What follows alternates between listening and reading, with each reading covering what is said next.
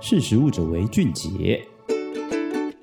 大家好，欢迎收听《识食物者为俊杰》，我是十月。今天想要跟大家分享的故事主题，你绝对不陌生，那就是酱油。酱油其实几乎是台湾菜色调味或者是蘸料不可缺少的一个角色。但不管是大豆酱油或者是鱼露酱油，你有没有想过，这两种酱油其实都含有过敏原成分，包含说可能黄豆或者是鱼类等等。那这些过敏原如果它吃到一定的程度，其实对人体可能会造成一些不舒舒服的影响，那是不是吃酱油，或者是说酱油是一个这么普遍的调味料，我们就没有办法避免呢？其实并不是这样。英国的一间新创公司，它就是看到这样子的商机，就是发现说市面上的鱼酱油啊、大豆酱油，甚至是牡蛎酱油等等，因为这三种酱油它有自己的风味特色，但是酱油它其实是一个高度使用的一种调味料产品，所以相信其实很多人知道自己对于黄豆或者鱼类过敏。多少还是会食用酱油，因为它就是一个非常普遍的食材之一。但是目前呢，英国这间新创公司，它就发现苏格兰沿海其实有一种有机海藻，它这种海藻同时具有永续认证。所谓永续认证，就是指说它在采集的过程中，它只要维持采收顶部，这个顶部被采收掉的海藻部位，它在几周内就可以重新生长。那这种方法其实就可以确保在满足消费者口味的时候，它会变成。一种可持续性的原料，对环境也不会造成额外的负担。那最初最初想要把这种海藻作为酱油的原料的主要的原因，是因为科学家发现他们在碰到这种海藻的时候，它竟然有一种发酵大豆的味道，所以就进阶的认为说这种海藻可以应用在酱油的使用上面。目前也已经成功开发出来，像我们刚刚提到的说鱼酱油、大豆酱油、牡蛎酱油等等，分别都是使用这种海藻去做风味的的。调和，让吃酱油这件事情不用担心过敏。那我们刚刚其实会提到环保永续，其实有很重要的一部分原因，是因为比如说像大豆这种原料，它必须要是一定规模的商业种植，才有办法达到一定的产量需求。所以变成大规模的开垦成商业的农作用地的话，其实对于环境也是一种破坏。那这就是为什么黄豆作为酱油原料的时候，可能会被探讨环保的议题。那再来就是鱼类，其实大家都知道说全球升温，然后再加上鱼种你过度的捕捞，其实对鱼的环境生态也是造成很大的影响。所以这是为什么在鱼类的探讨上面会探讨说使用替代性原料会比较好。但是我们都知道说会去吃酱油，其实或是鱼露，原本就是因为它的风味其实可以让菜色更好吃。那怎么样让风味取得平衡？就是科学家发现呢，可以利用海藻原本有的风味物质来取取代。酱油的使用，那这样子的技术也许可以取代大豆酱油、鱼酱油等等的使用，在亚洲市场也许也会是一个新的商机。好，这就是今天想要跟大家分享的故事。如果大家对于今天的内容有兴趣的话，欢迎上实力的官网搜寻酱油或者是鱼露、环保永续等等，都可以查到相关的文章。那今天就先跟大家分享到这里，我们下次见。我是十月，拜拜。